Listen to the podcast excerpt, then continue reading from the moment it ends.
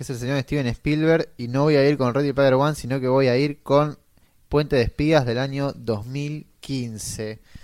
Eh, hay una cosa que dijo, no me acuerdo dónde, pero lo dijo, se- Sebastián de Caro, que era que Spielberg últimamente está agarrando los guiones más aburridos posibles para hacer algo divertido, digamos, dicho de manera burda, eh, a partir de eso. Y me parece que Puente de Espías es un poco una demostración de eso, como también de, de Post, eh, que podría haber elegido de Post también, pero me quedo con Puente de Espías. Una película terriblemente hitchcockiana también, eh, es un thriller. Va, no es un thriller, es como una, es, eh, digamos, justamente como también dice de, de Caro, una película multigénero, que va de un thriller a una película judicial, a un drama, a una película bélica, todo en una mezcla que digamos se siente natural y que nunca se siente forzada. No, no es hereditary, por ejemplo, eh, por mencionar alguna película.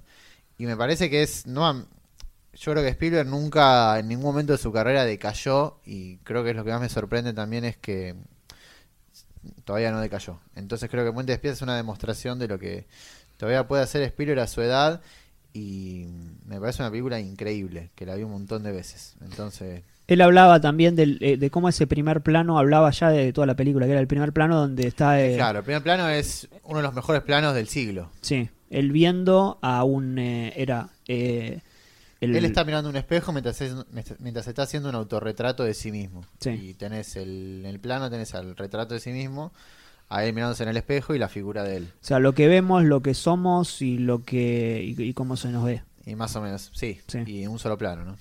Sí, sí. Eh, que incluso quizás no sea el mejor de la película. Pasa que ahora no lo tengo en la. en el Todo esto además en una película que justamente habla de, de dos posturas como muy opuestas. Exactamente. eh, donde justamente pareciera no haber eh, eh, como un, un- un gris. Creo que lo que tiene Spielberg, yo en general tengo algunos reparos para con su filmografía, pero creo que algo que sí tiene es eh, la, la habilidad de poder narrar con, con una sola imagen. Digamos que en, una, en un solo fotograma puede estar narrando muchas cosas al, mismo tiempo. Y es una cosa que es un poco atípica. Digamos que cada, cada plano tenga un valor.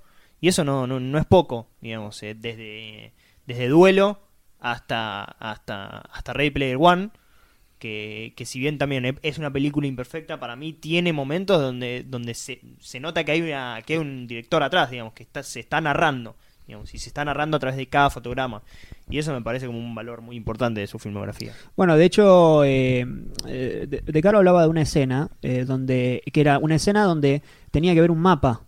¿Te Claro, es cuando, el- cuando está en, en Rusia y le tiene que indicar dónde queda la... No, en Rusia no, en Alemania. Sí. Le tienen que indicar dónde queda la embajada, me parece. Sí, que dicho así es una escena que decís, Es una boludez. cualquiera la Sí. filma como te ve y acá eh, que cambia el lente, cambia la angulación cuando ellos deciden, pasa de lo que se piensa a lo que digamos, pasa de arriba abajo. No, me- no me acuerdo ahora exactamente cómo... Arranca con un cenital y Exacto, los dos sí. tipos mirando en la mesa el mapa y baja hasta la altura de ellos, pero también queda en contrapicado, me parece. Sí.